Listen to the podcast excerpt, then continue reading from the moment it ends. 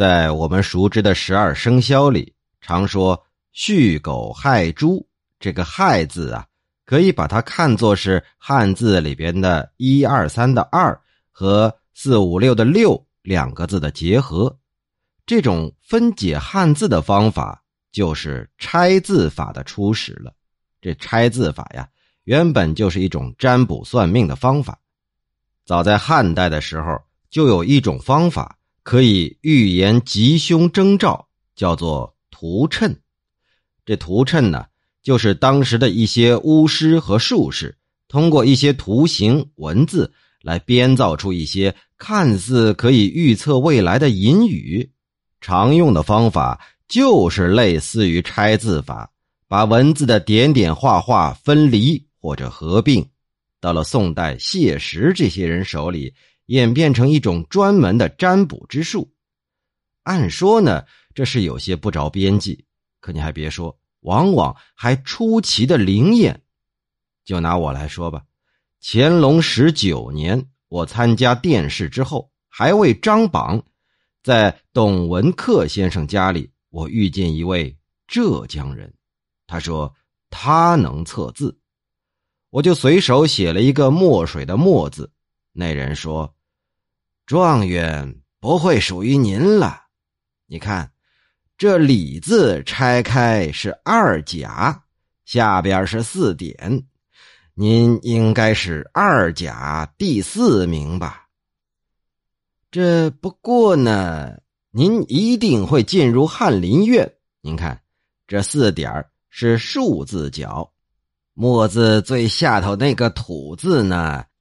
又可以看作是吉祥的“吉”字头，您呐要做庶吉士啦！哈哈。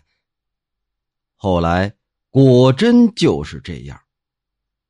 再说乾隆戊子年，也就是乾隆三十三年秋季，我因泄露消息而获罪，案情很严重，每天都有一个军官来看守我。其中一个姓董的军官说：“他能拆字算卦。”我就以他的姓随手写了一个“董”字，让他猜。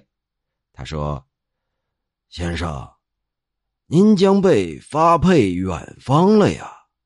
这‘董’字，它可是千万里的意思呀。”我又写了一个姓名的名字。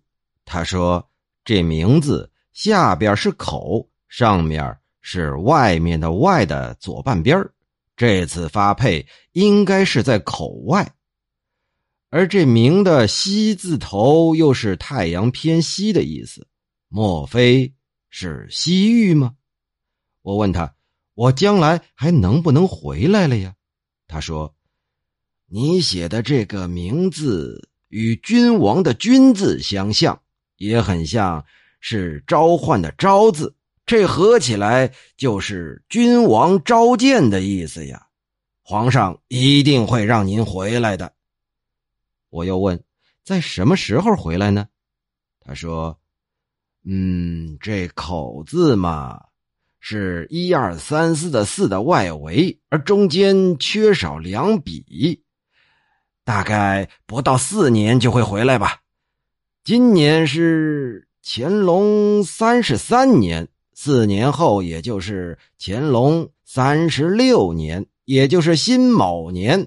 哎，你看啊，这名字上半段的“西阳”的“西”字头，恰好就是卯字的边旁，也很相合。没错，果然那次我从军乌鲁木齐，在辛卯年乾隆三十六年六月，又回到了京城。